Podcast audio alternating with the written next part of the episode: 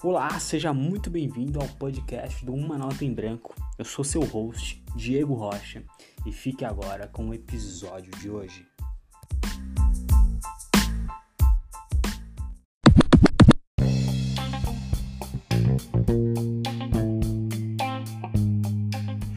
E antes de dar início ao episódio de hoje, eu gostaria de dizer que eu tô muito, mas muito feliz de saber que você está me escutando, que você tirou um tempinho aí do seu dia para estar tá ouvindo o que eu tenho a dizer. E sabe o que ia significar muito para mim? Você deixar eu saber que você tá me escutando. Então, tira um print da tela e não se esquece de postar nas redes sociais me marcando. Isso ia significar um mundo inteiro para mim. Então, sem mais delongas, fique agora oficialmente com o episódio de hoje.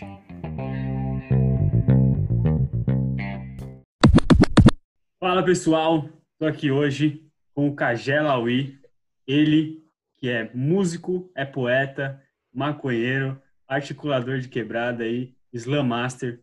O cara é foda.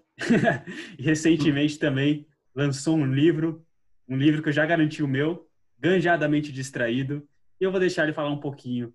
Fala aí, Cajé. Boa noite, Diego, tudo bem? Boa noite.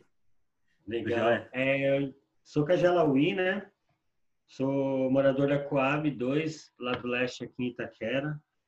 Tenho 40 anos. É... Toco violão. Tive uma banda de reggae uh, que durou oito anos, chamada Ganjajá. Articulei junto com o pessoal da minha quebrada um movimento cultural na minha quebrada que chama Reggae na Rua, que já teve mais de 50 edições, né? De bandas de reggae tocando e sound system também fazendo um som pelas ruas da quebrada. Na minha quebrada aqui, Diego, tem uma rua que chama Rua Bob Marley. É a única ah. rua Bob Marley de São Paulo. Aí a gente fazia o reggae na rua também na Rua Bob Marley. Caraca! E aí, é, aí depois disso, essa mesma galera que, que organizava o reggae na rua, porque o reggae na rua era um, era um, um encontro de bandas ou então de sound systems, depois de um certo tempo mas tinha uma biblioteca biblioteca comunitária dentro do evento, né? Doava-se livros gratuitos para as pessoas, enfim. Tinha um, um, informativo que era um jornalzinho dentro do próprio evento. Era bem articulado. E essas pessoas acabaram ocupando um espaço aqui na quebrada, que é a Ocupação Cultural Coragem. E aí eu faço parte disso, realizo os saraus e, e o slam também aqui na quebrada escrevi o meu livro, né, de um compilado de poesias de 2016 a 2019, Cajadamente Distraído. E ah, é isso. Foda, foda. Já começou bem. E eu já quero trazer uma provocação. Talvez essa seja fácil para você, mas talvez seja difícil. Quero que você fale aqui pra gente quem é o Cajé em uma única palavra ou em uma pequena, em uma pequena frase. Jé é pai do Daniel. Ah, mandou benzaço.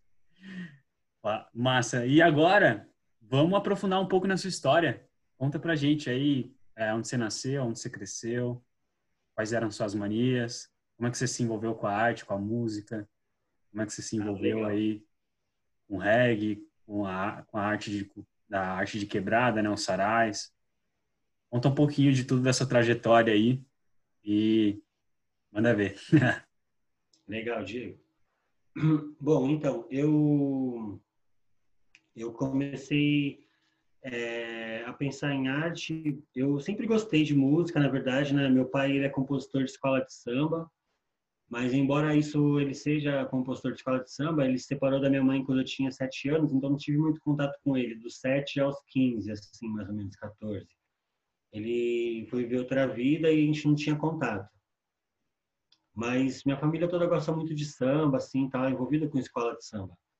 E aí eu fazia batuque com os meus primos, assim, sabe? É, fazia batuques com, com balde, panela, essas coisas, e ficava gravando nas fitas cassete na época. Gostava de fazer umas edições, Diego, cortava a fita cassete, colava com com durex assim, tá ligado? Para poder tipo fazer umas edições nas músicas, nas pausas, tal. Dá uma Olha. mexida nessas coisas já. E depois de um tempo, é, meus amigos tocavam violão assim na frente do prédio, sabe? E eu e eu gostava de, de ver eles tocando assim, né? Só que eu achava muito difícil tal e falava, nunca vou conseguir fazer isso. Ficava batucando nas paredes, batucando nas coisas, falando que ia ser baterista deles tal. Né? Era um grupo tipo de uns três, quatro amigos assim que estavam aprendendo a tocar violão. Aí, enfim, sempre colando assim junto com eles e um dia é, um deles não foi, aí eu peguei o violão, fiquei tentando fazer alguma coisa, aí conseguia fazer já, tipo, uma nota, conseguia fazer outra. Aí os caras, caralho, consegue fazer, caralho. Desculpa, não sei se pode falar palavrão, né? Fala, fica à vontade. Tem essa não, pô. Pode crer. Então, aí é... rolou isso, né? E comecei a tocar violão a partir disso, sabe? Foda. E tem um amigo, um desses amigos, tal, ele começou a compor umas músicas, tal. São umas músicas fodas, assim, que eu gosto, pelo menos, né? E eu é, comecei a aprender a tocar violão querendo tocar as músicas dele, sabe?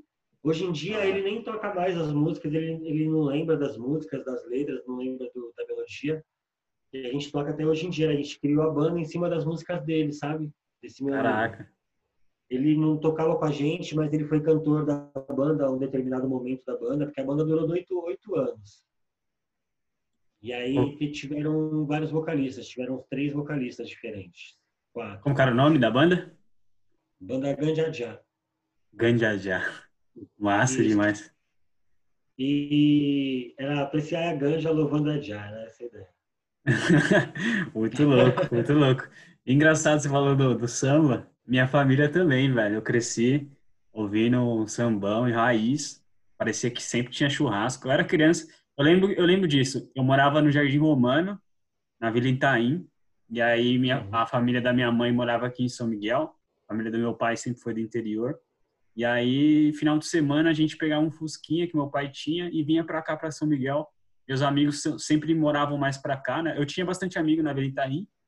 Só que meus, meus amigos, é, meus primos, meus parentes estavam sempre por aqui. E aí eu lembro de sempre ter um churrascão, um exalta samba, um, um Zeca Pagodinho, um Alcione, umas paradas tocando assim no, no, no som, naqueles sonzãos antigos, né? Lembro uhum. que fazia um churrasco, juntava várias famílias, juntava vários amigos, pessoas que hoje em dia eu nem, nem tenho tanto contato, pessoas que hoje em dia nem são tão próximos, mas que na época sempre estavam por aqui fazendo churrasco, ouvindo samba. E eu cresci ouvindo pagode, ouvindo samba, mas por incrível que pareça, nunca foi muito que que eu gostei assim. Depois de um tempo, é, veio a onda do funk. Depois que passou, comecei a gostar mais de, de reggae e de rap mesmo. E sempre me identifiquei mais com isso, né? Depois que, que a gente cresce, a gente começa a se identificar melhor, né, com as paradas, assim, com as pessoas, com as atitudes e tal. E acho muito louco isso, que logo desde de, de pequeno você já estava envolvidão aí na música, né? E é, então. quando, quando é que você começou a compor umas paradas? Então, Diego, é, o meu pai ele é compositor, ele já foi ele é presidente da aula dos compositores da Leandro de Taquera, sabe? Tipo, compôs uns, uns quatro, cinco samba enredo que foi para Avenida, pá. Caraca. Então, é dessa pegada, meu pai. E, e eu eu escrevi algumas músicas na banda, mas antes disso eu escrevia, né? Escrevia algumas coisas, mas não deixava guardado, não pensava como poema, sabe? Tipo, escrevia só para dar uma aliviada, tinha sempre tive diário, né? Sempre Foda. Escrevi porque eu sempre li muito também, desde pequeno eu leio bastante, leio é, lia muito de e tal, e depois comecei a ler vários livros. Tenho a biblioteca Reg na rua foi montada com meus livros, eram uns quase 70 livros de início. Caraca, velho. E, e, hoje em dia tem outra biblioteca também já que que já tem mais ou menos esse mesmo tanto de livros, né? Então, tipo, eu sempre tô quando eu posso eu compro. Já fui muito voraz de, de, de carteirinhas de biblioteca cheia, sabe? Tipo, pegava muito livro em biblioteca, conheci Harry Potter na biblioteca, Senhor dos Anéis, essas coisas assim que eu amo. Foda. Conheci na biblioteca, cara. Então, é, sempre gostei muito de ler. Então, sempre escrevi também. Escrevia é, redação para as pessoas, sabe? Tipo, várias. Para as amiguinhas, tal, para os amiguinhos, pá, sempre escrevi os bagulho. Gostava sempre meio exibido também, eu acho. Pode crer, velho. E aí meu, meu primeiro contato com a música mais foi esse com os amigos mesmo assim, tipo, de tocar foi com eles. E, e de escrever alguma coisa que eu lembro, assim, por exemplo, um dia encontrei uma menina no trem, uma menina que eu trampei com ela em 2006, 2007, assim, sabe? Uhum. E aí, trocando ideia, eu tinha dread na época, né? Ela, ô, Já, ela me chamava de Já. Poxa, Já, você tá poeta agora, da hora, não sei o quê eu, eu tenho uma parada escrita que você escreveu para mim lá naquela época. Aí ela me mandou a foto assim, era um poema, tá ligado? Caraca, velho. É. Desde cedo, então. Muito louco isso. E eu, eu tenho uma, uma parada bizarra na minha vida, que na escola eu, não, eu não, nunca me vi como escritor, nem poeta, nem nada do tipo. É, acho que na quarta série eu aprendi a fazer umas continhas de matemática e eu achei que era isso, né? Falei, é. pô, sou bom nisso daqui, vou investir nisso daqui, mano. até gosto. E, e, na realidade, o que eu gostava na matemática era resolver problemas. Descobri assim, pode resolver uns problemas. Uhum. e aí... Eles, né? Interpretar, trazer uma solução. Tanto que eu gosto muito de Sherlock Holmes, né? O cara investiga, soluciona crime. Eu acho essa parada foda pra caralho. E na escola eu não, eu não me via como escritor, só uma vez que eu escrevi uma redação que eu viajei, que eu falei, mano, isso daqui é muito bom. Só que na minha cabeça alguma coisa tinha bloqueado a escrita, assim. Eu só fui me, me descobrir mesmo já no final do ensino médio. Foi quando eu fui ler um, um livro, meu primeiro livro, na verdade, eu fui ler já com 16 anos, mano. Então, é... pendente pro outro lado eu tava, assim, né? Não, não era muito leitor, não conseguia ler. Mas aí eu fui ler esse livro e eu fui me identificando com o personagem, sabe? o personagem era poeta, ele era aventureiro, ele era meio filósofo, assim, ele via beleza na natureza. E eu falei, mano, eu sou assim também, eu gosto disso. E aí eu comecei a assumir, né, essas... Esse, eu meio que me espelhei no cara, só que na verdade eu só tava enxergando o que tava tudo dentro de mim, né? E, e aí foi quando eu comecei a escrever poesia, ler mais livro. Aí depois de um tempo colei no sarau, e foi muito louco. Mas é bom conhecer outras histórias assim, porque a gente começa a ver o quão singular a gente é, né? É, eu acho super importante esse movimento do slam e do sarau, assim, porque eu já tinha colado no sarau, mas como músico. E o primeiro slam que eu colei foi o slam do Corre, Diego. Nossa. O slam do Corre, tá ligado? E eu fiquei encantado, assim, uma amiga que me levou, falou, olha só que legal, tal, não sei o quê. E eu, nossa, que massa mesmo. E, e eu já tava fazendo estava é, iniciando de fazer o Poesia no Busão também, que é um outro projeto que eu tenho. Né, que são poesias do, de vários poetas pichadas nos ônibus de São Paulo, tá ligado? Levando a poesia para a população que tá ali na cara. Se ela não lê, tá de brincadeira. então, crer. tipo, eu tava iniciando também, eu fiquei muito encantado. E eu falei, é possível, eu faço isso também. Consigo escrever também assim. Pensei comigo, sabe? Sim.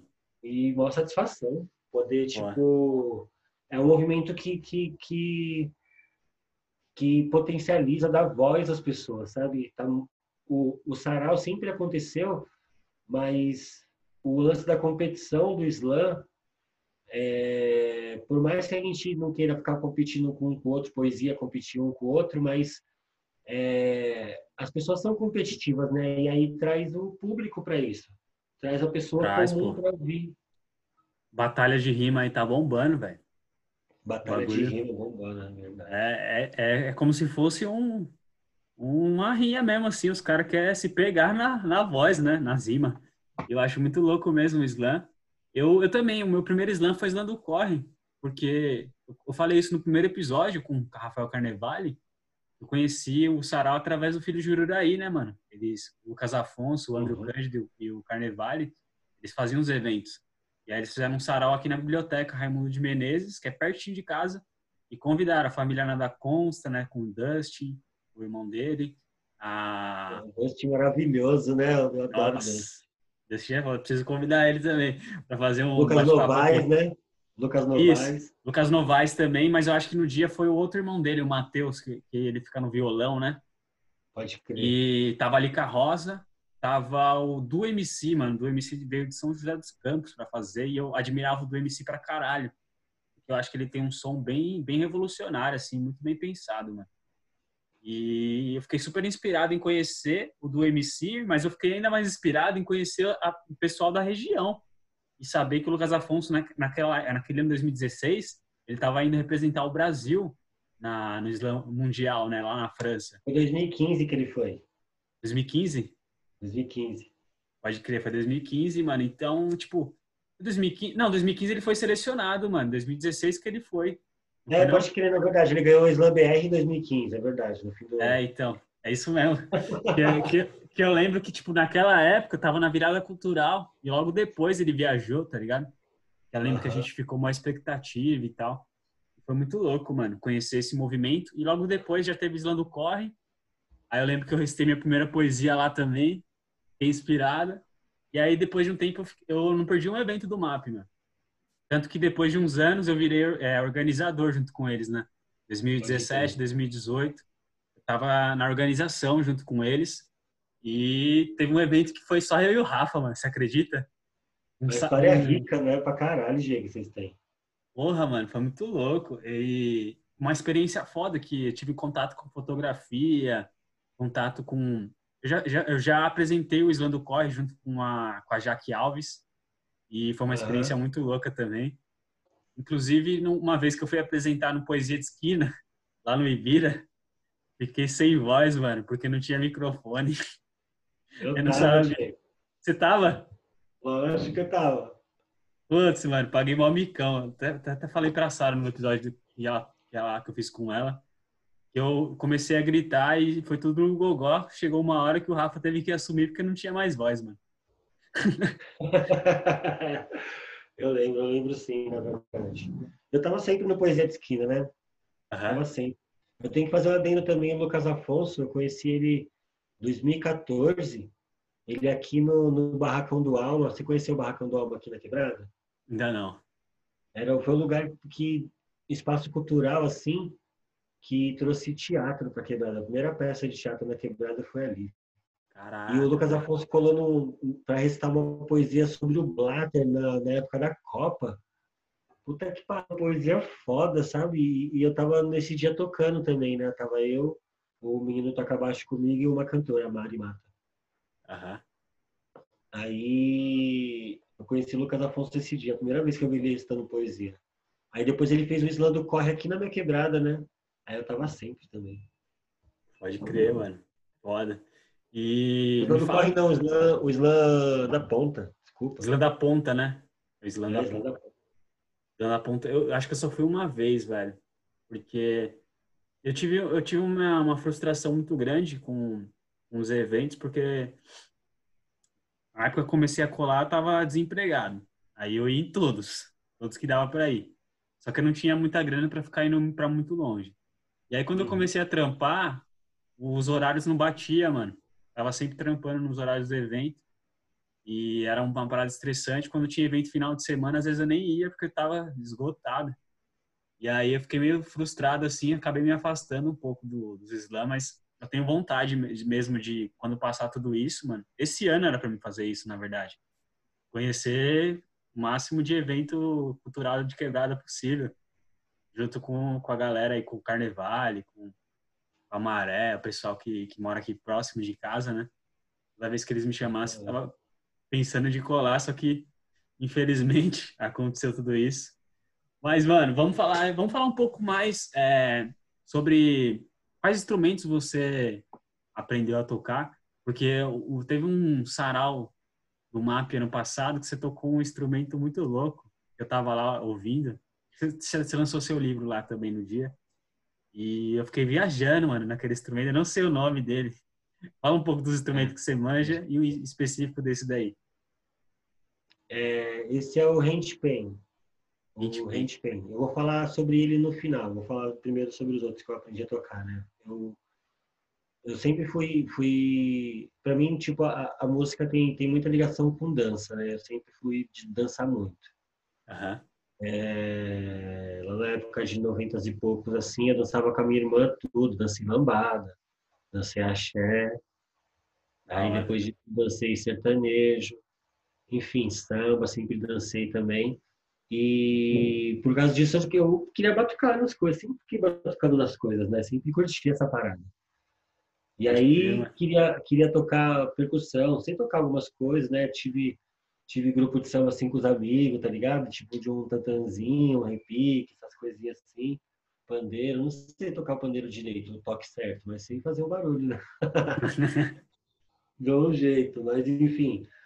E, e quando eu aprendi a tocar violão, aí eu toquei violão por um ano, depois toquei uma guitarra, e tive uma banda de rock com os caras da quebrada que chamava THC e que Planet Ramp, tá ligado? Era só música sobre maconha. Foda. a gente tinha umas quatro composições assim, nossa, pá, da hora, muito louco, é. Isso, isso o quê? 97, 98, mais ou menos.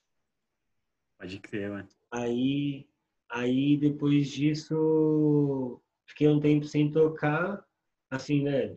Depois que acabou, e tinha outras coisas para fazer. Eu jogava muita bola também, sabe? Então, tipo, jogava nos times, tinha vários compromissos, a banda, a banda de hardcorezinha assim, mas era muito louco, eu curtia pra caralho, tocava guitarra, né, fazia uns efeitos e tal, pra esconder que eu não tocava porra nenhuma, né? E depois, sempre gostei da música, né, e tem um primo meu, que, que, tava, que sempre colava com ele e tal. Aí ele falava, ô Cajé, mano, para, primo. Tem que tocar uns reggae, mano, uns Bob Marley, você fica tocando esse rock aí nada a ver. Toca uns reggae e tal, não sei o que. Aí eu comecei a aprender a tocar uns reggae, tá ligado?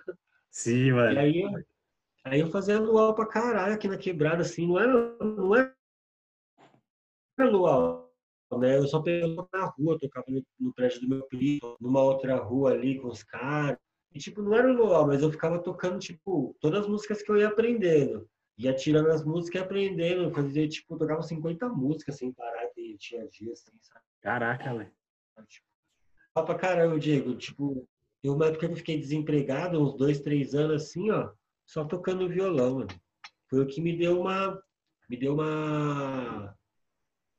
É, uma desenvolveu a, a, deixou prático assim automatizado os movimentos né? Então tipo comecei a tocar bem né? Por muita prática. Sim. E eu não tenho muito talento. Tenho talento para ritmo mas não tenho tanto talento para as notas. Enfim pode crer é, é... e aí uh... comecei a pesar no menino que tocava baixo comigo do rock para ele tocar reggae comigo e aí comecei a pensar na dele, ele não, não, tal.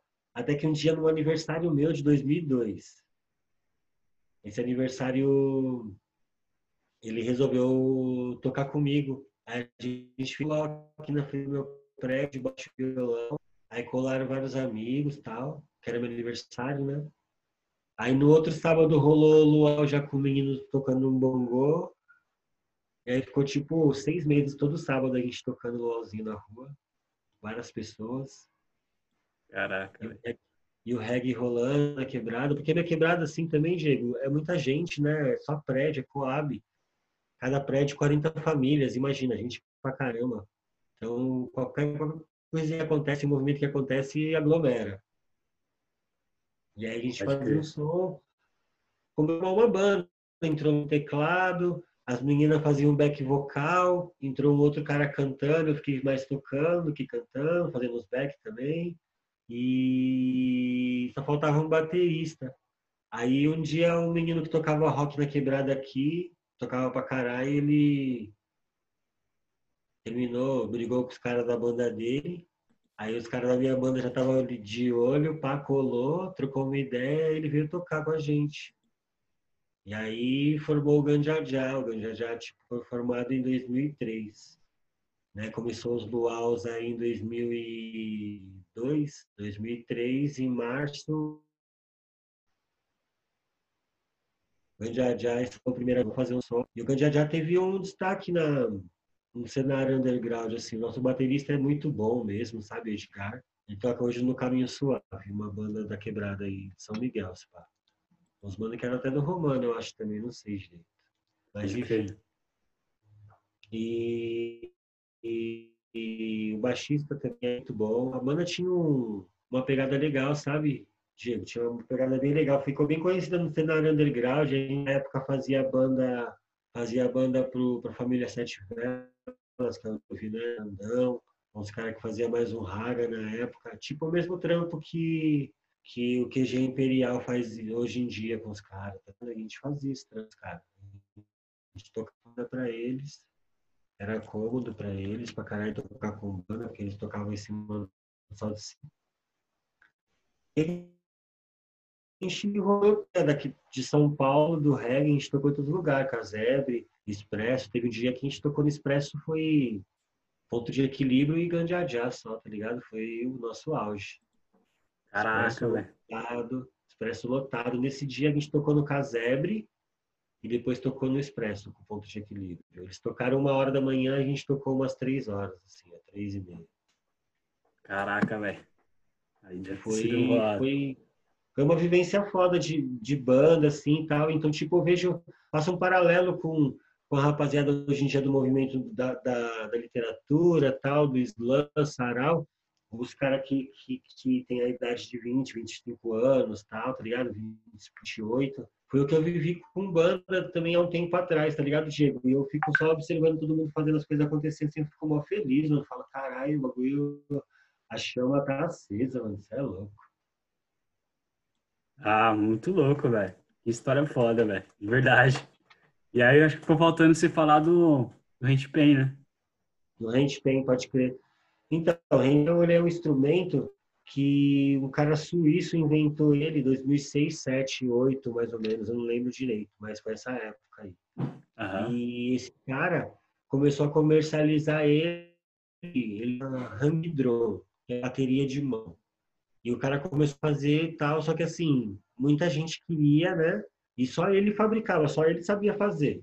Então, Sim. tipo, ele, você, na época que eu conheci, que foi tipo 2011, mais ou menos, você, tipo, mandava um e-mail pro cara, o cara, tipo, analisava, tinha umas perguntas a serem respondidas, tipo, para que, que você vai usar? E dependendo da sua resposta, ele nem, tipo, se considerava, tá ligado? Você ficava anos esperando. E era caro pra caralho, muito caro, né? Você importar um barato desse. Então, aí, depois de um certo tempo, 2015, 16, ele começou a dar uns workshops, ensinar umas pessoas a fazerem. E aí essas pessoas começaram a fazer pelo mundo também, entendeu? Só que Hang Drum, só o dele que ele que ele fabrica chama. Os outros todos que os caras aprenderam a fazer com ele chama Handpan. O que eu tenho é o Handpan, que é um cara de São Bernardo aqui que faz. Que é um Mudra Handpan, é um maravilhoso. Isso é louco. Muito louco esse instrumento mesmo. E o instrumento é, é, basicamente ele, ele é um um disco voador de aço e tá afinado no, numa sequência de notas, né? Tem várias, várias escalas. A escala do meu handpan é Mi menor. Muito louco. Fica muito bom o som, muito envolvente. É, inclusive, eu, vamos ver se dá para você fazer um sonzinho aí no final, vamos ver se fica bom. Pra galera ouvir e finalizar com chave de ouro. Tranquilo. E, Partindo agora para algumas outras perguntas, eu queria que você dissesse aí, Cajé, para a gente aqui, o que é a arte para você? O que significa isso? Então, é... se você me perguntar assim, que você perguntou, na verdade, né? você me perguntar se eu fosse responder diretamente, eu diria que é vida. Mas tem várias compreensões para chegar essa definição né, do que é arte. É, a expressão em si é uma forma de arte, né? O falar, porque a mesma palavra ou a mesma frase, ela sendo dita de diferentes entonações, leva a diferentes compreensões e diferentes sentimentos sentidos pelo outro interlocutor, né? Tanto também como a pessoa que está pronunciando, enfim, a, uma, a fala, né? No caso, a nossa parte, dizendo como poeta que re, re, de, é, declama as poesias, ou então um cantor que toca o violão e faz um som. A ponto de equilíbrio já disse, né? A palavra é som e poder. A palavra é a materialização do pensamento, né? Então, tipo, é uma compreensão da arte nesse sentido de expressão como vida. Por isso que eu digo que arte é vida. Porque nada do que se faz em vida é, tá, está fora disso, né? Porque a gente pode enxergar um caminhar de uma pessoa de uma maneira poética, acho bonito aquela forma de caminhar, sabe? E a pessoa tá só andando, tá ligado? E a gente, tipo, enxerga dessa forma. Então, nossa maneira de ver o mundo também pode transformar a nossa compreensão dele. Se você enxerga o mundo poeticamente, ah, no sentido assim de o que é poesia, né? Vamos assim dizer para falar sobre é, enxergar o mundo poeticamente. É uma definição de, de sentir-se bem em realizar, ou ouvir ou falar gestos humanos, né? É, se você enxerga beleza, não beleza com os olhos, mas de sentir, não vou falar uma coisa vibracional energeticamente, não, mas se você consegue ver em atos, em palavras, em maneira de se expressar das outras pessoas, beleza e sentir-se bem a partir disso, é, é poético, é poesia, né? E é arte. E aí a arte é a vida, né? Às vezes a vida imita a arte, a arte imita a vida quase sempre também. Uma coisa se confunde com a outra. A existência se resume, se resume não. A existência é, se expressa artisticamente, de todas as formas, eu acho. Na fala, no, no gesto. Caraca, velho. Sensacional esse ponto de vista. E é incrível porque essa singularidade né, da, da definição do que é arte não é igual a de ninguém que passou por aqui até agora. Eu acho que é, é muito rico isso para mim e para todo mundo que está ouvindo. E para complementar essa pergunta, já eu gostaria que você respondesse uma outra, aproveitando esse gancho. O que, que o artista faz na sua visão? O que ele entrega para o mundo? E hoje você, como artista, que, qual que é o seu tipo de entrega, né? O que você tem trazido é, atualmente? Porque você trouxe muito uma parada musical, um, entre, um entretenimento, um acolhimento, um, sei lá, uma, uma experiência diferente, né, para a galera da periferia. É, conta pra gente o que o artista faz e o que, que você tem feito né, de, de entrega do mundo. Legal.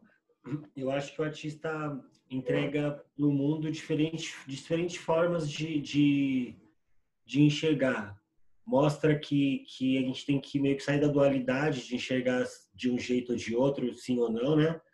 E que existe uma gama de diferentes de enxergar a mesma coisa.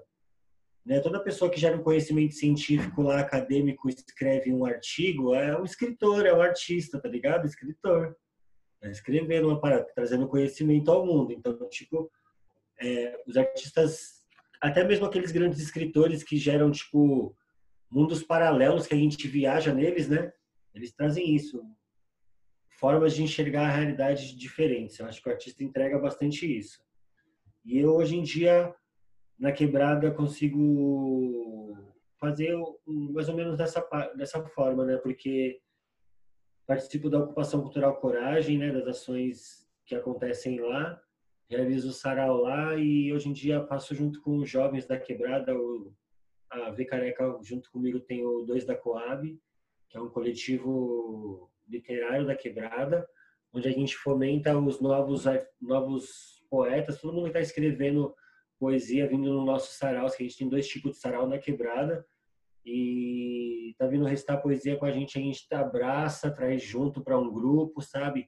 Tá sempre conversando sobre, estimulando que escreva mais, que recite mais, e venha no slam também, participe junto com a gente. Então, a gente está além de fomentar essas pessoas que nem escreviam antes, assim como nós talvez não, não nos reconhecíamos dessa forma, a gente conseguiu que os nossos saraus fossem envolvidos nas bibliotecas públicas, então isso reverberou e virou um, dinheiro que a gente vai lançar um, um livro, né, que vai ser uma antologia sobre os poetas da quebrada, com 14, 15 poetas da quebrada que moram aqui na Coab 2. 10 páginas para cada um, assim, vai ser um livro que a gente vai lançar agora do Sarau Chamando Palavras. Caraca. Então, é, a gente está tentando, de todas as formas, dar voz aos anônimos, tá ligado? É isso, trazer diferentes formas de, de enxergar o mundo. Foda. Sensacional. Cara, vou querer esse livro também, hein? Depois você Não. me conta aí quando é que vai sair. E a gente vai, vai ter aqui. Fim do, ano? Fim do ano, galera. Aguardem que vai vir novidade foda por aí. Eu também estou escrevendo o livro, mas não sei quando é que ele vai sair, porque eu estou deixando fluir organicamente. E eu quero que seja uma coisa bem legal, por ser o primeiro, né? Tava na dúvida assim, entre livreto e livro, mas tá saindo aí. Em breve também teremos lançamento. Também quero, hein? Também quero. Gratidão.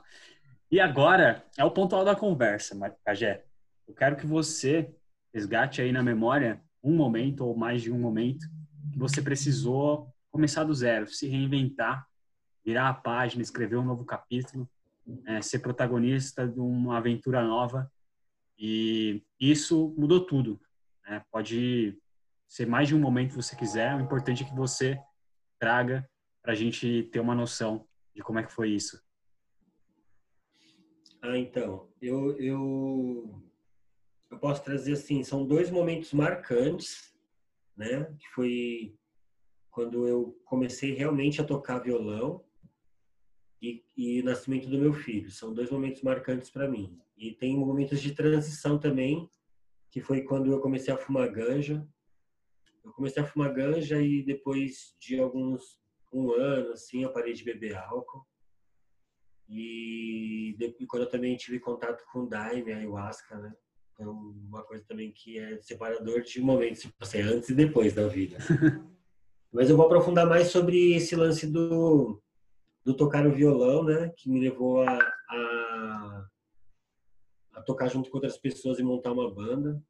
Revolucionou minha vida. Eu era uma pessoa que, que trabalhava numa agência de turismo né, do, do Banco do Brasil e eu estudava na faculdade pública, eu tinha feito vestibular passado para turismo também. É... Então, tipo, eu tava no modelo social já assim, gravatadinho e tal, né, o promissor, que também estuda já a mesma coisa que trampa, tal, essas coisas. E eu, tipo, tinha uma namorada, e, era, e foi o primeiro amor da minha vida, assim, sabe? Tipo, aquela... Já tive, tinha tido outras coisas, mas aquela primeira coisa de tipo ver o conto de fadas assim, aquela coisa encantadora, maravilhosa, tal. Enfim, durou, fiquei dois anos com essa moça e mas assim, em três meses desse conto de fadas, assim, desse amor, dessa paixão, ela ela terminou comigo por umas razões que eu não conseguia entender na época e e acabou meu mundo ali naquele conto de fadas tal A gente ficou por mais de um ano junto depois, mais um ano e sete meses junto ainda depois, mas, sabe, naquele momento eu tive uma desilusão grande na vida, assim, e, e, eu já gostava de tocar, né, eu, falei, não, é isso que eu quero fazer da vida tal, e aí eu, tipo, loucamente, assim, tipo, sabe, saí da faculdade, saí do trampo, loucamente, assim mesmo, tipo, saí dos dois e ficava, tipo, o dia inteiro na frente do prédio tocando violão. Caraca. Minha mãe achava que eu tava ficando louco da maconha, tá ligado? Esses bagulho. E eu não. Todo dia assim. Porque olha só, eu sempre li muito, né, Diego? Eu sempre li várias, várias coisas diversas, assim. E eu tinha lido sobre a teoria de, de que a prática leva à perfeição. Se você tiver 10 mil horas de prática de alguma coisa, você tá perfeito na coisa, sabe? Tipo. Sim. E eu ficava Mestre, né? Ficava numa brisa, falava, não, Bob Marley ficava no estúdio oito horas por dia, não posso ficar, tipo, uma horinha só com o violão, tem que ficar pelo menos quatro, né? Não Olha. vou ser um Bob Marley, mas, mano, eu tenho que ficar muito tempo tocando. E aí eu ficava nessa brisa, sabe? E aí eu passei vários anos, tipo, tocando sozinho, assim, e aí, tipo, viajei muito para as praias e ficava tocando nas praias, era mó legal, mó agradável. Eu não bebia povo ficava oferecendo bebida, eu não bebia, né? Mas, tipo, sabe? Foi muito agradável estar, tá, tipo, colado numa praia sem conhecer ninguém assim, ficar tocando violão. Muito agradável, muito agradável mesmo. e, e aí, depois disso, os meninos começaram a tocar comigo e formou a banda, que foi, tipo assim, a banda, a vivência de oito anos de banda, o processo criativo das músicas, sabe? É, o reconhecimento de estar tocando em grandes palcos, a gente naquele barato do circuito reggae, tinha o circuito reggae na época, né? E a gente, em 2008, foi banda revelação naquele aquele, aquele evento tipo Melhores do Reggae do ano, sabe? A gente Caraca. tocou na Revelação. Tocou lá no meio. A gente tocou antes do Edson Gomes, depois do Tribo de Já, tá ligado? Foda. Foda, foi tipo, valeu a vida, sabe, Diego? A gente tocou duas viradas de ano na prainha, tocou em Caraguá, a gente tocou na Praia do Sono, tá? Virada de ano. Só lugar foda. Só lugar gostoso. Então, tipo, pra mim valeu a vida já. Então, esse foi o momento que separou assim mesmo minha vida. Quando eu abandonei tudo para tocar violão por causa de uma decepção amorosa. No final das contas, valeu a pena, né? Valeu muito a pena. que louco, velho. E depois disso, o nascimento do meu filho, né? Eu não foi um acidente assim, o nascimento do meu filho, a gente quis ter o meu filho e a moça que eu namorava na época, né, a mãe dele, a Adriana. É, Sim.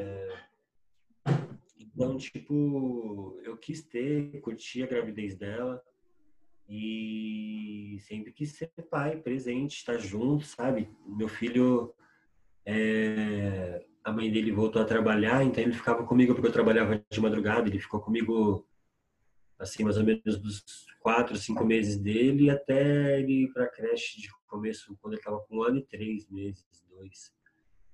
É, então ele ficou comigo o tempo todo, assim, o dia inteiro. Eu trabalhava de madrugada, ele pegava ele sete horas da manhã quando eu chegava e ficava com ele até as seis horas da tarde quando ela chegava. Depois um pouquinho quando eu levava ele para creche, tal, até ela chegar quando eu comecei a trabalhar mais cedo. Enfim, mas ele começou a comer coisas sólidas aqui em casa. Ele andou primeiro aqui, sabe, falou aqui. Então, tipo, a gente tem uma vivência bem estreita. Né? A mãe dele nunca me, me proibiu de nada. A gente teve o, umas desavenças que, enfim, já foram superadas, mas ele sempre tá aqui comigo, sempre.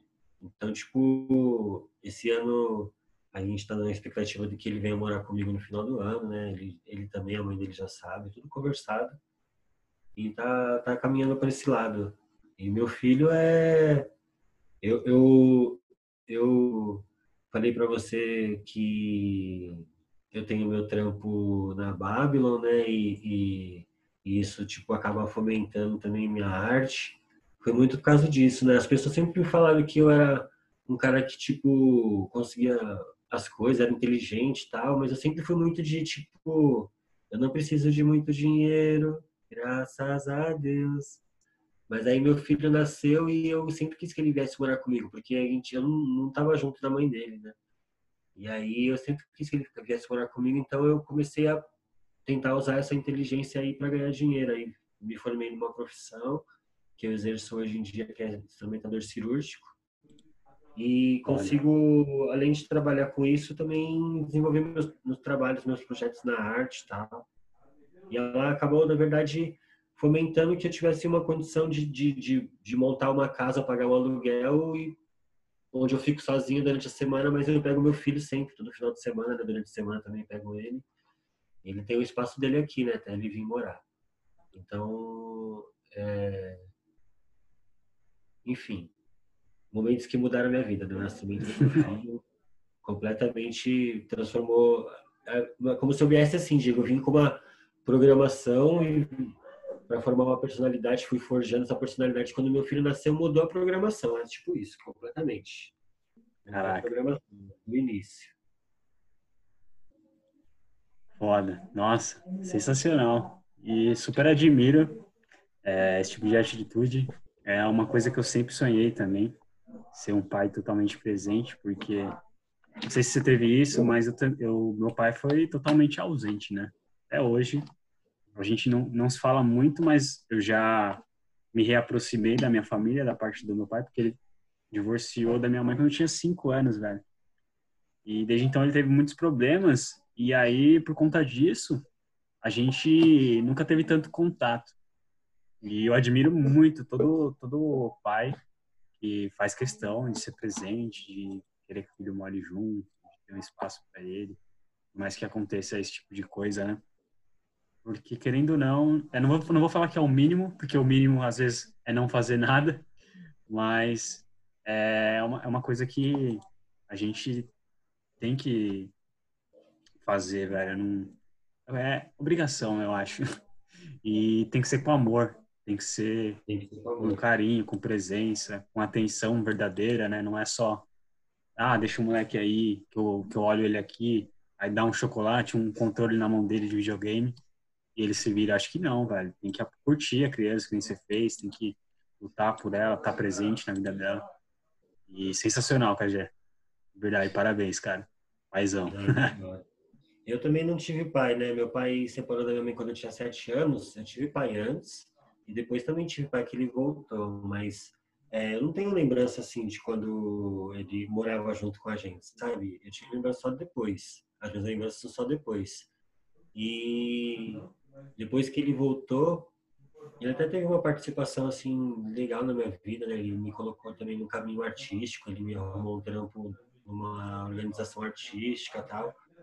Mas a nossa visão de mundo era completamente diferente, né? Ele já estava numa visão assim de make money através das coisas, né, tal, e, e, eu tinha a visão de mundo na época que ele voltou, era meio revoltado, curtia o rock and roll, punk rock, e era totalmente contra o sistema, pá, pichador, lixa, nada de skate, maloqueiro, ficava todo dia bêbado. Ixi, podreira mesmo, punk rock podreira. e aí ele veio querer falar alto pra, comigo, já, enfim. Eu, tenho, eu tinha, tive meus traumas também com ele, e isso me fortaleceu a ser um pai, um pai, não só um pai melhor, mas eu sou um pai digno que meu filho merece, né? É isso. Com certeza, com certeza. E é isso, velho. Acho que é pai digno. É, essa é a melhor palavra. Todo filho merece um pai digno e não que é, eu quero ensinar alguém a ser pai. É. Precisa ser um super-herói. Só tá, só tá ali, né, velho? Um apoio, um suporte. Acho que isso já significa tudo, uma estrutura ali. Sensacional. KG, e agora, velho, é, eu gostaria de saber um pouco sobre sua rotina. O que você faz aí diariamente? Você gosta de fazer que te ajuda muito? Sua rotina, ou sua rotina de trabalho? Sua rotina de criação também, quando você quer compor uma parada?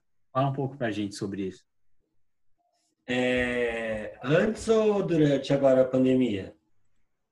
Cara, pode falar um pouco sobre os dois, que eu fiquei curioso agora. Pode crer. Então, antes da pandemia, meu trampo é, é, fazer cirurgias, né? Então, eu vou. A minha rotina é essa. Eu trabalho para uma empresa que fornece material cirúrgico para alguns doutores. E eu trabalho numa especialidade que é bucomaxilo. Então, cirurgias na face. Aí, minha rotina é essa. É, eu trabalho geralmente de manhã ou à tarde. Às alguns dias eu não trabalho, mas tem dias que eu trabalho, tipo, fazendo duas, três cirurgias, quatro às vezes. Bem poucas vezes acontece isso, mas acontece. Enfim, porque também tem várias situações, né? Eu já trabalhei, trabalho numa empresa agora, mas eu já trabalhei como freelance, então pegava vários trampos de várias especialidades Sim. diferentes, enfim. E a minha rotina é essa, é trabalhar e é, os dias que eu não trabalho de manhã, eu trabalho à tarde, eu pego meu filho de manhã, fico com ele, levo para a escola.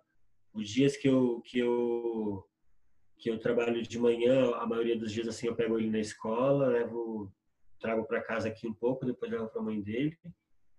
É, tem antes da pandemia, né? Além disso, eu, eu gosto muito de sair para dançar, saía sempre para dançar. É, e a rotina de casa, né? Arrumar a casa, eu deixo relativamente limpa e organizada a minha casa, mas eu não gosto muito de ficar fazendo muitas coisas. Eu gosto bastante de assistir TV, eu gosto. Mas eu não assisto muito TV aberta, eu gosto de assistir futebol na TV, eu gosto muito de esporte. Eu jogava uma bola, jogava até bem relativamente. Eu tenho um irmão que joga nos times, ele tá jogando hoje no time do Piauí, acho que é o 13, não é o 13, é River do Piauí, eu acho, alguma coisa assim. Caraca, velho. É... Lucas do Brasil, aquele salve. E. Deixa eu ver mais o que eu gosto de fazer. Ah, de tocar, né? Eu gosto de tocar também. Eu gosto de tocar junto com o David, que é o menino que toca baixo junto comigo desde sempre, assim. A gente tem uma, um casamento bem gostoso, assim, musical. Né? Já foi, a gente já foi, tipo, um grupo, né? Com várias outras pessoas, mas o que sobreviveu e que foi desde o começo foi ele. Desde quando a gente tocava rock, A gente se conheceu tocando violão na rua aqui. Ele era namorado de uma menina da minha rua. Aí ele tava esperando ela ela descer da casa dela de moto e ele me viu tocando violão, começou a trocar uma ideia que tocava também. Aí a gente trocou uma ideia, ficou amigo e montou a banda, foi assim. A gente toca até hoje. Pode crer, mano. Sensacional, muito bom. Maneiro. E agora na pandemia você tá bem diferente as coisas? Então, é, na pandemia eu tô eu tava mais em casa, né? Eu tenho bastante medo porque meu filho ele tem bronquite. E a bronquite dele é tipo essa de ficar sem ar, tá ligado? Foda. E aí eu tava com bastante medo. Mas eu trampo em hospital também, né? Então, tipo, o meu trampo é, porque assim, a gente trabalha em hospital e as cirurgias ficaram canceladas até dia 31 de, de maio, desde março até maio, assim, até o começo de junho agora. Então era só Sim. coisa de emergência e na, na especialidade que eu trabalho não tem tanta emergência, entendeu? Sim. Então, tipo, ficou parado, aí meu trampo deu férias de do começo de abril até o fim de abril. E depois, em maio, começou a, a rolar algumas cirurgias, assim, devagarinho, algumas coisas aconteciam tal. E meu filho ficou comigo de do dia 13 de março até o dia 6 de abril. Aí depois ele começou a ir para casa da mãe dele de novo. É... Eu comecei a realizar umas, umas lives de sarau no dia 4 e 20, né, que é dia 20 de abril, que a gente fez pela o Sarau Chamando Palavras pela CUCA, né, que é uma associação cultural canábica. Mas a minha, minha rotina basicamente é ficar em casa. Eu fiquei lendo bastante no começo da quarentena. É, e eu gosto muito de assistir também os, os jogos antigos do Santos, tal, que eu sou santista, né? Gosto muito de assistir. Estou assistindo muitos filmes também. E fiquei travado o processo criativo. Quase não escrevi nada. Escrevi um poema esses dias atrás, mas quase não escrevi nada. Fiquei tocando algumas coisas também, o handpan principalmente. Né? Sempre toco, faço uns rituais para a lua, quando a lua é cheia.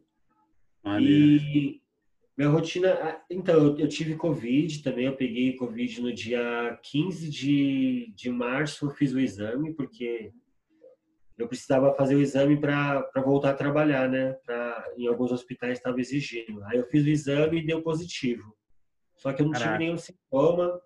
Meu filho também não teve nenhum sintoma. As pessoas que eu tive contato assim não teve nenhum sintoma. Porque eu fiz o exame na sexta e tava com meu filho, né? Na sexta, fiz o exame e achava que não tava, né? Tava tomando super cuidado, não saindo, não encontrando muitas pessoas. E Sábado e domingo ele ficou comigo, eu levei ele embora domingo e na segunda eu peguei o resultado que tava. Aí eu conversei com a mãe dele e ela resolveu que ele ficar, ficaria lá na casa dela. E aí ninguém teve nada, nenhum sintoma. Nem eu, nem ele, ah, nem outras pessoas bom, tive contato. E dia 29 eu testei de novo e deu negativo. Aí dia 4 fiz outro teste, deu negativo de novo. E aí pude voltar a trabalhar, mas graças à vida não tive nenhum sintoma, então pega muito psicologicamente, sabe, Diego? Mas é, para isso passou por mim tranquilo. E ainda estou tomando todos os cuidados porque eu não quero pegar de novo, né? Não sei qual que é. Ninguém Sim. tem essa certeza. Caraca, velho. Então, minha rotina, minha rotina foi louca de ficar muito dentro de casa, de consumir bastante. Eu li bastante livro no começo, li uns três, quatro livros já dessa quarentena, mas aí eu abandonei agora, estou muito nos joguinhos eletrônicos. Gosto de jogar dominó online, pra você ter noção. Eu fico jogando dominó online. Caraca, que brisa. Massa demais, é. velho. E é muito louco isso, né? Que você não teve nenhum sintoma e mesmo assim deu positivo lá. A gente ter ainda uma noção, né? Que é, mesmo tomando todos os cuidados, isso não garante que você não vá, né? Não pegar e tal. Mesmo tomando todos os cuidados. E é uma parada que, tipo, a gente não tem uma informação concreta ainda, tipo, é assim, acomete assim, quem já pegou cria anticorpos e não pega nunca mais. O meu exame é de. Porque a gente faz depois o exame de sangue, né, para saber se você criou anticorpos, tal, se ainda carrega o vírus. Mesmo não estando mais ativo, você pode carregar ele. Aí o meu deu negativo de que de que eu não carregava mais o vírus, mas deu negativo de anticorpos também. Então, quer dizer, como se eu nunca tivesse entrado em contato com o vírus. Sim. Então, sabe, um deu positivo, que foi aquele de cotonetinha, depois do cotonetinho deu negativo, e o de sangue deu como se eu nunca tivesse contato. Complicado, né? O bagulho é doido. É, tá. Não é à toa que o mundo tá parado. É, a desinformação tá reinando. Pode crer, velho. Complicado, mas que bom que tá tudo bem, que bom que, de certa forma, deu para você aproveitar aí, através da arte, né? Eu acho que se não fosse a arte também, a gente estaria ainda mais inspirado. Mas que bom que a gente conseguiu passar por isso e espero que muito em breve. Eu sinto que muito em breve, cara, apesar de, de tudo aí que tá acontecendo, é, eu gosto de pensar positivo muitas vezes. Eu sinto que muito em breve as coisas vão, vão voltar a fluir normal. Isso daí vai passar. é, eu, eu gosto de ficar assistindo uns cabeçudão falando sobre a, as perspectivas de mundo e tal, não sei o que lá, né? Uhum. E acho que as pessoas têm que querer para que as coisas melhorem. Acho que vai voltar, assim, a acontecer algumas coisas, não como era antes de aglomeração, né? Porque até, até ter uma vacina, né, Diego? Vai demorar um certo tempo. Então, sempre todo mundo vai ter risco ainda, né? As coisas vão voltar devagar, tal, mas não vai ser como era antes, não. E, e, e tomara que não venha outras coisas piores, né? Porque, tipo, tem aquelas teorias apocalípticas, né? é melhor a gente ficar positivo mesmo e manter sanidade mental. Né? Com certeza tramoiando coisas malucas na cabeça. Com certeza. Verdade, velho. É, eu sei que é, igual era antes, nunca mais mesmo. Inclusive, é, é, até bom que não seja, né? Porque tem, trouxe uma, uma certa consciência, né? Acerca de várias coisas aí, inclusive é, higiene, prevenção, entre outras coisas. Mas, chegando aqui na reta final, né? O papo tá super foda. A gente já tá né, no, nos últimos instantes aqui, eu quero fazer umas perguntas rápidas. E aí você provavelmente vai responder um pouquinho mais rápido, ping-pong aqui. É, a primeira pergunta é: existe três livros que você daria de presente para todo mundo? Para todo mundo? Sim. Todo mundo merece ler eles. Todo mundo merece lê-los. Quer que eu fale quais são? Sim. Vamos lá é, A Erva do Diabo, de Carlos Castanheda. É, Os Homens que Não Gostavam das Mulheres. É uma série de três livros, é sueco, eu não lembro o nome do autor, mas é Os Homens que Não Amavam as Mulheres. Massa. E. Ah, Senhor dos Anéis. Manda um benzaço é necessária. Total. E agora, três referências muito fortes na sua vida. Literárias ou artísticas ou não? Geral, assim. Geral. Geral. É, a primeira referência é a minha mãe, que foi uma mulher que, que em 86, 87, é, separou do marido por não aceitar traição, bancou seus filhos, teve que trabalhar e deixar os filhos em casa sozinhos e criou eles com dignidade. Minha mãe é a primeira referência. Aí eu tenho uma referência monstra também em Bob Marley, que deu uma estudada a fundo né, na vida de Bob Marley e, e na, na construção artística dele. Bob Marley realmente não é à toa que ele é chamado rei do reggae, né? Ele foi ele que inventou todos os estilos do reggae, menos o dancehall e o raga. De todos os outros foi o Bob Marley que inventou, do, do reggae mais o androp até o ska. Quer dizer, o ska Bob não inventou, né? Mas o Bob fez o ska chegar a um outro nível com uma mensagem foda, né? Bob Marley, enfim e fez, fez reggae com back masculino, back feminino, com, com sopro, sem sopro, fez tudo, reggae, Bob Marley. Outra referência monstra, Bob Marley. E, e minha outra referência é, acho que não é nenhuma pessoa, é mais uma entidade, né? Minha outra referência é o Santos porque não é nem o Santos, é minha paixão por futebol, porque eu, eu fui um cara que jogou bastante futebol e praticou tudo, vários outros esportes. Quando eu falo para você que eu gosto de ficar vendo futebol na TV, eu não vejo só futebol, vejo todo tipo de esporte. Gosto de esporte, de vários tipos de esporte. E, e futebol foi uma paixão que, que me fez, sabe, é, viajar sozinho, primeira vez na vida, que me fez é, conhecer várias pessoas maravilhosas e me fez ter noção, ficar longe de, de, de, de movimento de drogas, tal, porque eu, como eu conseguia jogar bem, tinha uma certa habilidade, então jogava em vários times, então era bem requisitado. E aí não ficava muito nessa pegada porque meu prédio aqui, onde eu moro, é, teve uns caras que morreu por causa dessa fita de droga, tal, da minha mesma, da mesma geração que a minha, né? A minha geração foi a segunda de quando chegou o crack nas quebradas, né? Quando chegou o crack nas quebradas, uns três caras do meu prédio morreu, uns dois ficou preso, tá? porque os caras acabam por esse lado. E aí os tiozão do meu prédio morria de medo de que acontecesse com a gente também, que era a geração que vinha depois, né?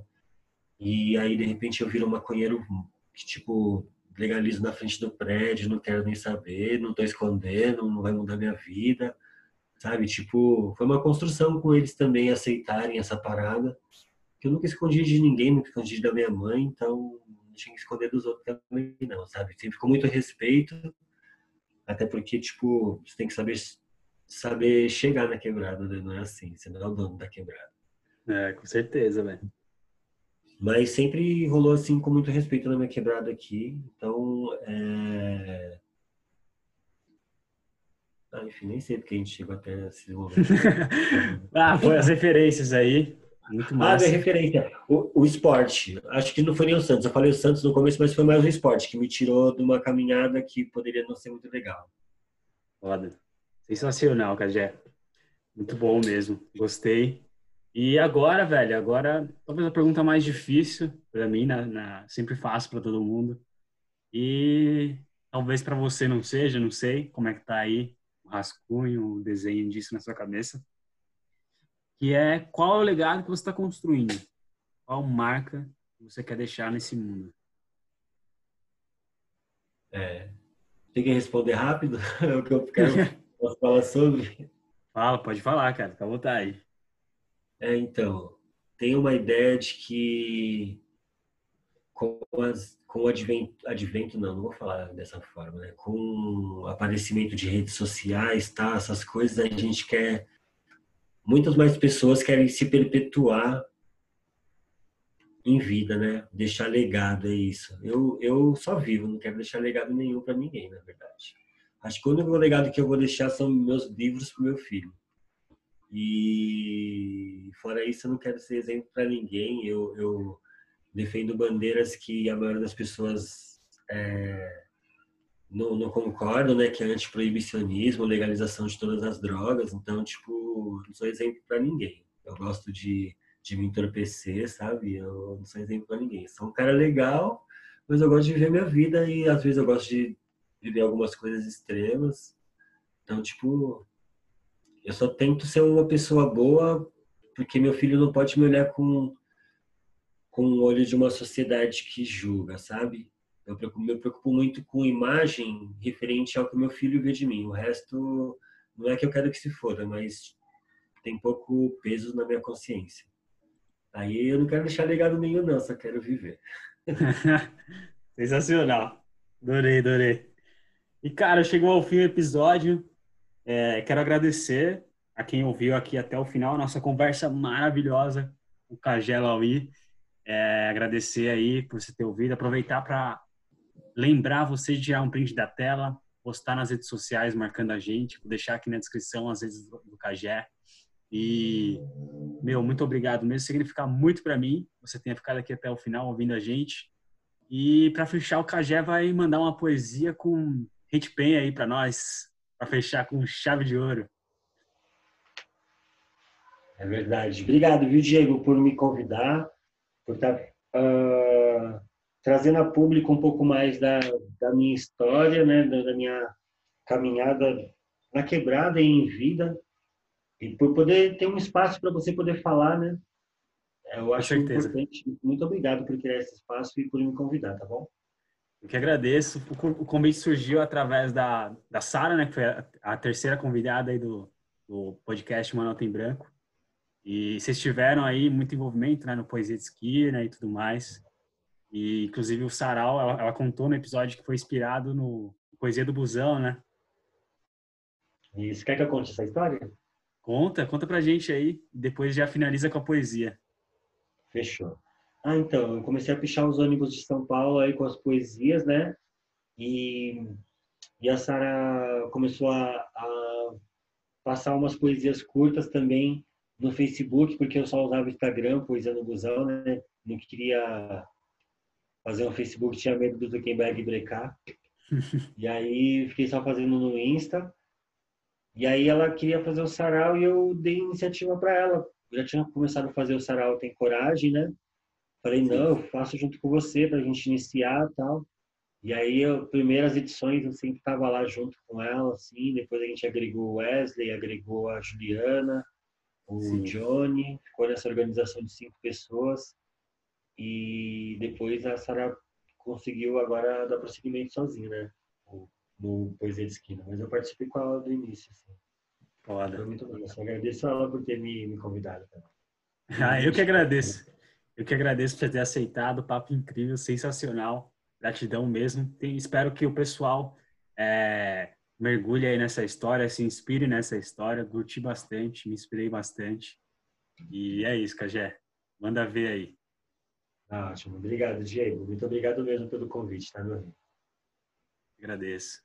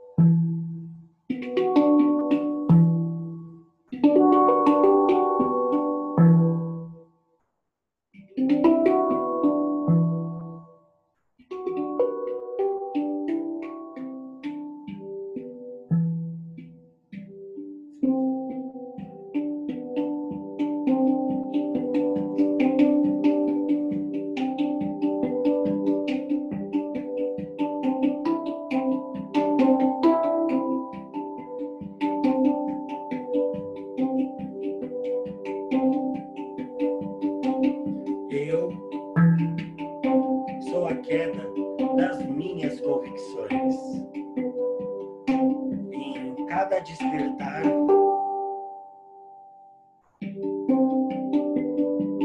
a cada amanhecer, a cada adormecer, a cada nova oportunidade de viver para aprender que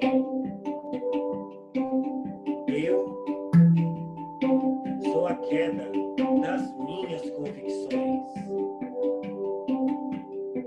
momento em que interiorizo o mesmo ar que inspira você.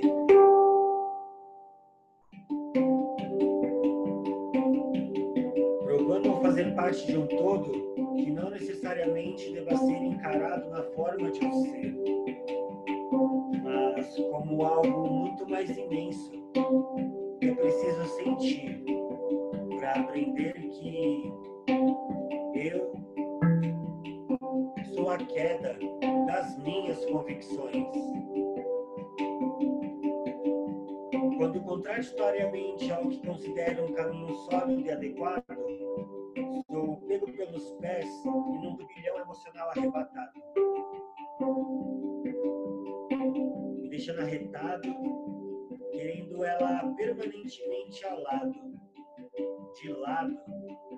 na sala, no chuveiro, na cozinha ou no quarto, de pé ou de quatro.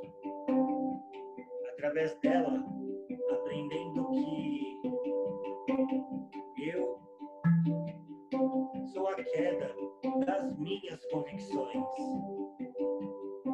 diariamente tendo que topar contradições por todo canto, pois assim é o progresso como ao processo de cada ser humano.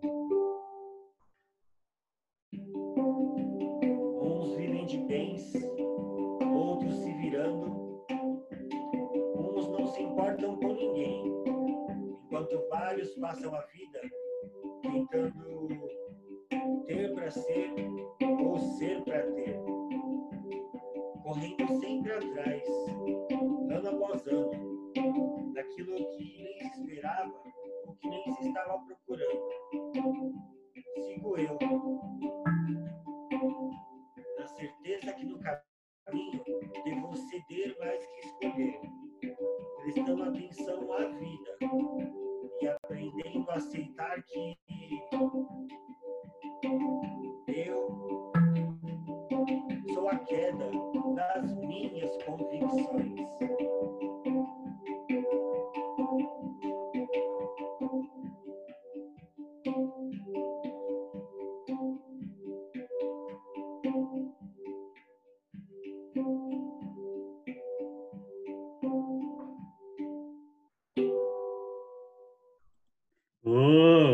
Sensacional. Adorei, Cajé. Popopô aqui. sensacional. Bom, pessoal, esse foi a história, trajetória e esse ser incrível que é o Cajé Laui. Estou super encantado aqui de ter conhecido um pouco mais a fundo sobre ele. Espero que vocês tenham gostado e mais uma vez, muito obrigado por ter aceito o convite, Cajé. Eu que agradeço por você ter me convidado, Diego, e gratidão. É... Só queria dizer que é importante a gente mostrar que somos pessoas comuns, né? Além de a gente realizar algumas coisas, somos pessoas comuns, sabe? Nada diferente de ninguém. Ah, total.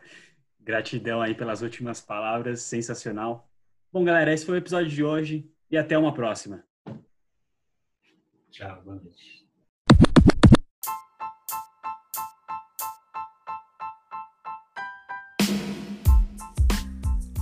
Bom, por hoje foi isso. Espero muito que você tenha gostado e espero você no nosso próximo episódio. Até mais!